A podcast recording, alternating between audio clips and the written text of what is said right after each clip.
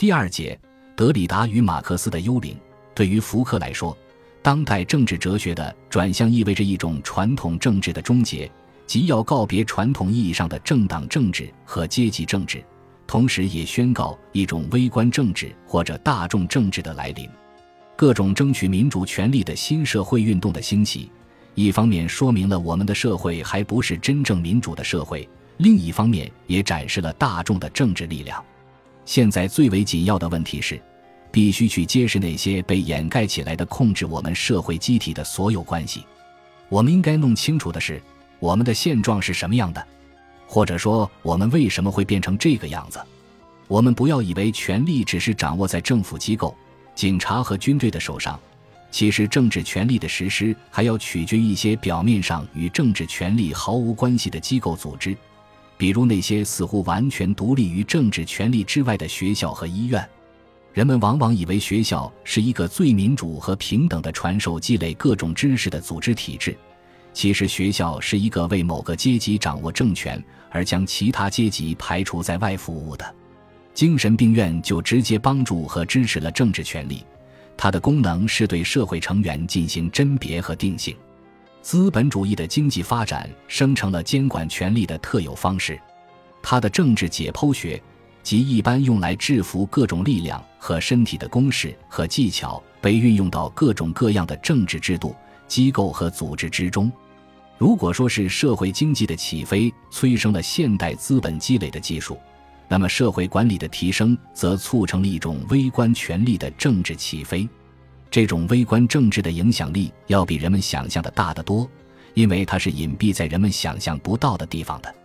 权力谱系学的政治目标就是批判那些看起来似乎很中立的机构组织，让人们看到那些暗地里起作用的政治暴力。只要人们清楚至今社会机制是如何运转的，压抑和束缚是怎样进行的。这样就可以自己决定，并且选择自己的存在方式。福柯一再声明，他所建构的微观权力的谱系学，其实是一种关于我们自身的批判的存在论，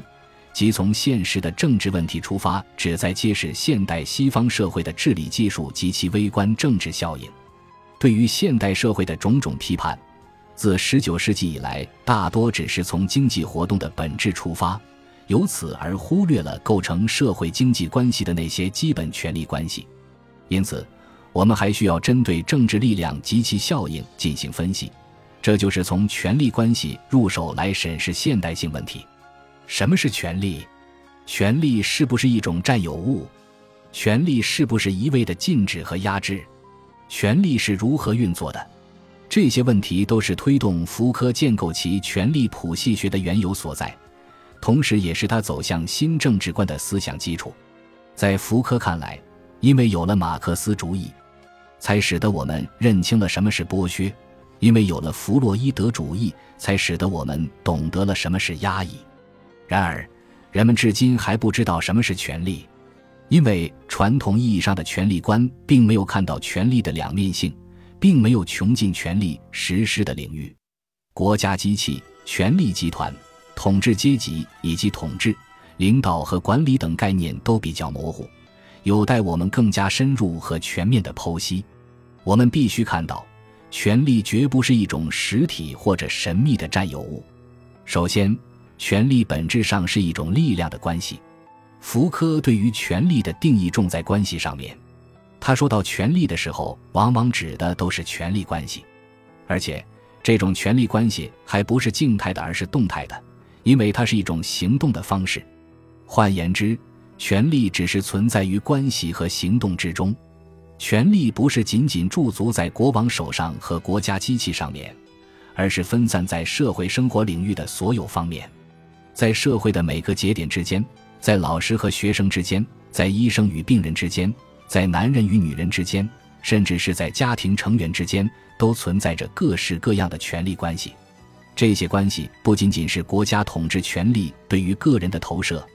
而且也是统治权力得以扎根的土壤。当然，这些社会权力关系并不是国家权力的简单延伸。男人并不是直接代表国家来统治女人，家长也不是直接代表国家来管理孩子。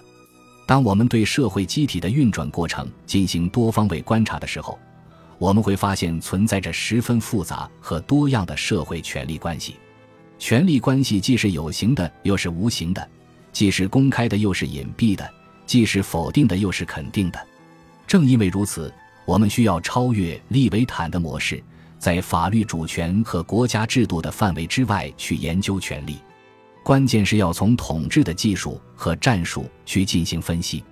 通过观察学校、工厂、军队、监狱、医院、家庭等机构，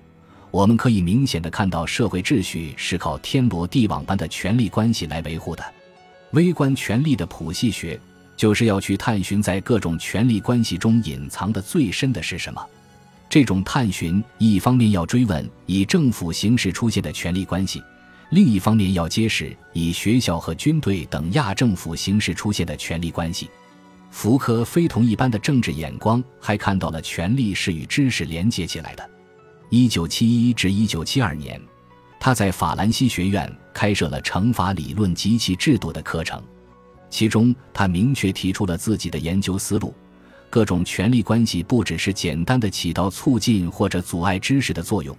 他们不只是鼓励或者刺激知识，歪曲或者限制知识。权力和知识不是仅仅由利益和意识形态的活动相互勾连起来的。因此，问题不是要明确权力是如何征服知识并让它为之终身服务的，或者权力是如何在知识上面打上自己的烙印，并且将意识形态的内容和限制强加给知识的。如果知识本身没有一个传播、记录。积累和交换的体系，而且这个体系在其存在和作用中还作为一种权力形式与其他权力形式相连接，知识就不可能建立起来。另一方面，如果没有知识的提取、占用、分配或保存，权力也是无法实施的。从这个层面上来看，不存在知识与社会的分离，或者是科学与国家的分离，存在着的就是权力、知识的基本形式。这段引述清楚地说明了福柯对于权力与知识之间关系的反思。他正是在研究和写作《疯癫与非理性：古典时代的疯癫史》的过程中，发现了权力与知识的内在关系。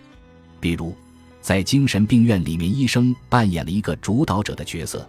并且代表着权威和法律的形象，因为医生拥有别人没有的专业知识和医学技术。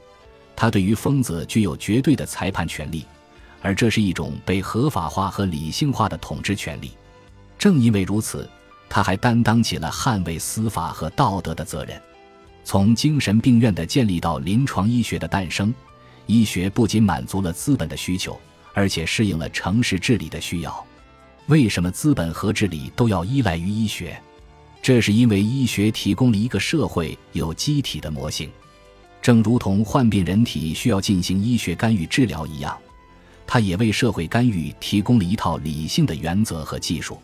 比如，现代刑法制度就是借助于社会学、心理学、教育学、医学等真理话语而建立起来的。在我们的社会中，除非具有了真理话语的权威，否则即使是法律的规定也不具有权威性。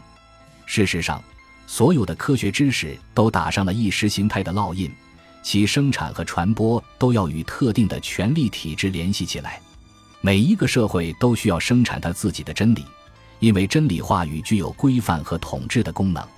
当然，福柯特别关注的是权力与知识是通过什么形式结合起来的，并且在社会生活中又是如何得到实施的。为此，他展开了权力微观物理学和政治解剖学的分析。其目标锁定的就是现代社会所推行的各种治理术，或者说各种政治技巧。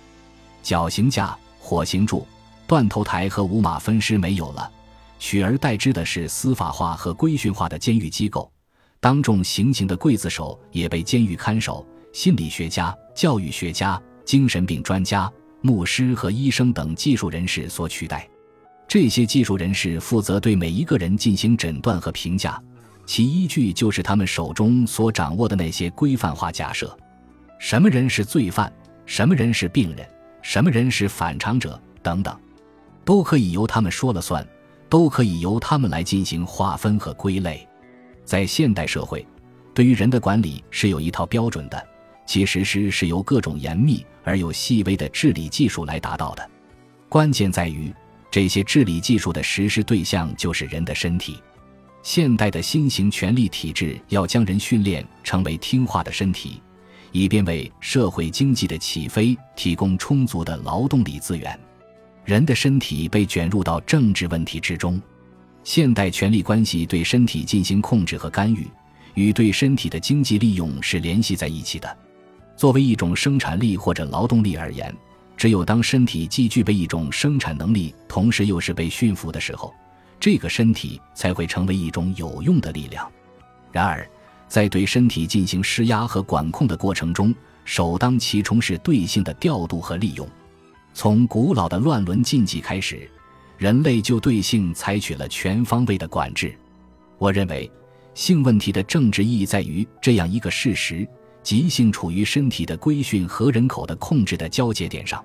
在福柯看来。性从来就是权力知识的一个重要实施场所，因此他探寻的不是与身体、欲望、色情有关的性冲动和性需要，而是与治理技术和自我技术联系起来的性话语、性规范、性行为、性身份。比如，现代社会对于性就采取了这样一些强化形式：对于女性身体的歇斯底里化，对于儿童性行为的教育化。对于生殖行为的社会化和对于反常心理的治疗化，这些身体的强化可以称之为生命的政治，它们直接构成了现代权力的基础，从而保证了一个社会的正常和稳定。现代权力就是这样通过无孔不入的控制、全方位的监视、细致的生活空间的安排以及不间断的医学和心理学的检查。使得我们的身体及其行为被完全纳入到权力的网络和程序之中。